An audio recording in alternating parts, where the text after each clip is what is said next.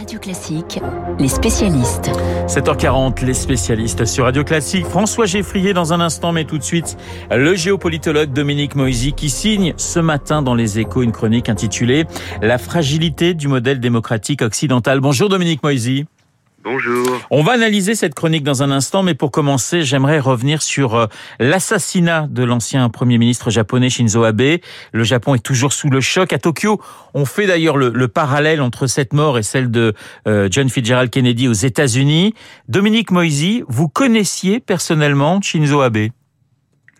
Je l'avais rencontré il y a un peu plus de 20 ans. Il était venu à mon domicile pour m'interroger sur... Euh, les raisons du succès de la réconciliation entre la France et l'Allemagne. Il voulait tout savoir, tout comprendre. Euh, avec le recul du temps, euh, c'est un peu ironique parce que il restera dans l'histoire comme un des premiers ministres euh, les plus nationalistes euh, de l'histoire récente du Japon. Vous l'avez reçu chez vous. Alors, il y avait une délégation assez importante, vous m'avez dit. Il n'y avait pas assez de chaises pratiquement pour, pour tout le monde. Oui, en fait, il, il est arrivé, euh, c'était l'ancien, c'était le fils euh, d'une grande tradition familiale. Enfin, il, euh, il, avait un père qui était ministre d'Affaires étrangères, un grand-père qui avait été Premier ministre. Il est arrivé avec une délégation de dix personnes. Euh, je ne savais pas où les mettre, effectivement. Alors après, euh, après le Japon, Dominique Moisy, le Royaume-Uni, dans votre chronique publiée ce matin dans les Échos, vous revenez euh, sur la chute de Boris Johnson, que vous qualifiez d'acteur avec panache, mais également de menteur invétéré. Vous dites que c'est l'homme qui a été rejeté bien plus que sa politique. Oui, si vous avez vu la, la série télévisée The Crown, il y a un moment passionnant euh, dans lequel on voit euh, l'éducation de la future reine Elisabeth. Et c'est le, le, le, provost de Eton, la grande école, qui lui explique, Votre Altesse royale, il y a deux principes à retenir en politique. La couronne doit être digne et le Premier ministre doit être efficace. Mais le Premier ministre doit faire preuve d'un minimum de dignité. Et le mensonge systématique ce n'est pas de la dignité. Et, les Britanniques, au bout du compte, et en particulier euh, les membres du Parti conservateur, ont décidé que trop c'était trop. Cet homme ne pouvait pas continuer euh, à être au, au 10 Downing Street. Finalement, euh, il est resté euh, bien plus longtemps qu'on ne, pouvait l'imaginer. Crise politique en, Angleterre, crise également politique en France, société fracturée aux États-Unis. Les démocraties, Dominique Moisy, sont aujourd'hui en position de faiblesse alors elles sont dans une situation euh, effectivement complexe, elles sont perçues comme telles. ce qui me frappe dans l'Asie pro-occidentale qui est euh, qui a peur de la Chine, c'est qu'on commence à se demander si le pari fait de l'Occident n'était pas un pari trop risqué.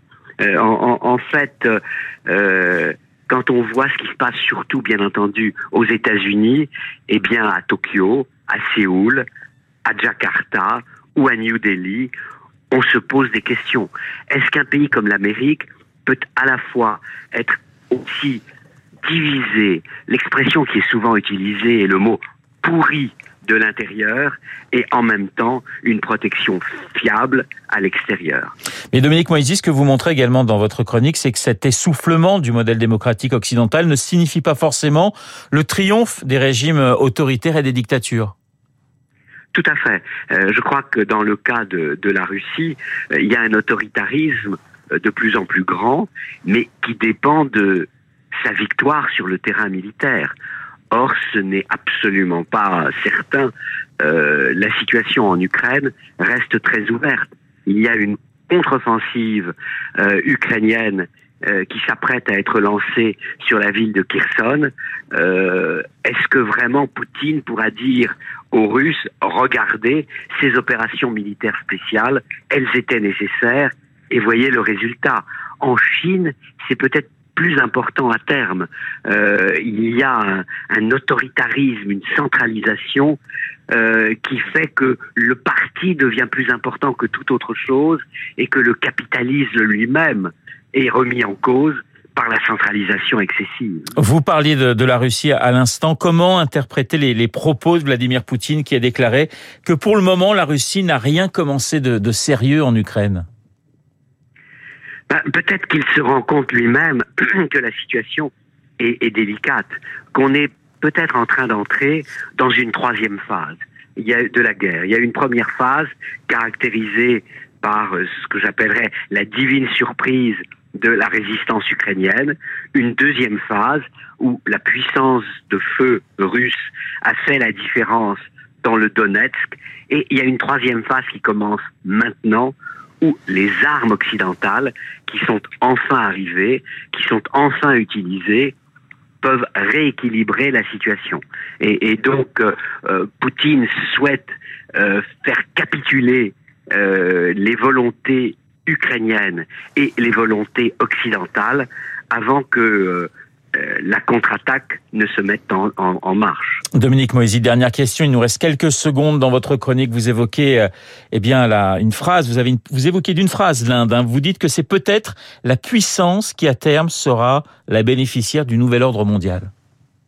Ben, c'est-à-dire si l'Amérique pourrit de l'intérieur, si la Russie et la Chine sont victimes de leur impérialisme et de leur nationalisme excessif, le pays qui peut bénéficier de tout cela par défaut, c'est une Inde moins ambitieuse et un peu plus modeste. Merci beaucoup, Dominique Moisy, d'avoir été en ligne ce matin avec nous. La fragilité du modèle occidental, le titre de la chronique de Dominique Moisy a retrouvé euh, ce matin dans Les Échos. Après l'international, l'économie. On va d'ailleurs, avec François Geffrier, mélanger un peu les deux. François, l'inquiétude monte sur le risque de coupure d'énergie cet hiver. Oui, et en fait, aujourd'hui même, l'inquiétude va déjà monter et pour dix jours dans une sorte de suspense infernal puisqu'un gazoduc, tout ce qu'il y a de plus stratégique, est mis en maintenance. Il s'agit de Nord Stream, à ne pas confondre avec Nord Stream 2 qui n'est toujours pas entré en service. Nord Stream, tout court, lui, fait circuler déjà du gaz depuis 10 ans, 2012, entre la Russie et l'Allemagne via la mer Baltique. Ce gazoduc est en maintenance à partir de ce matin même,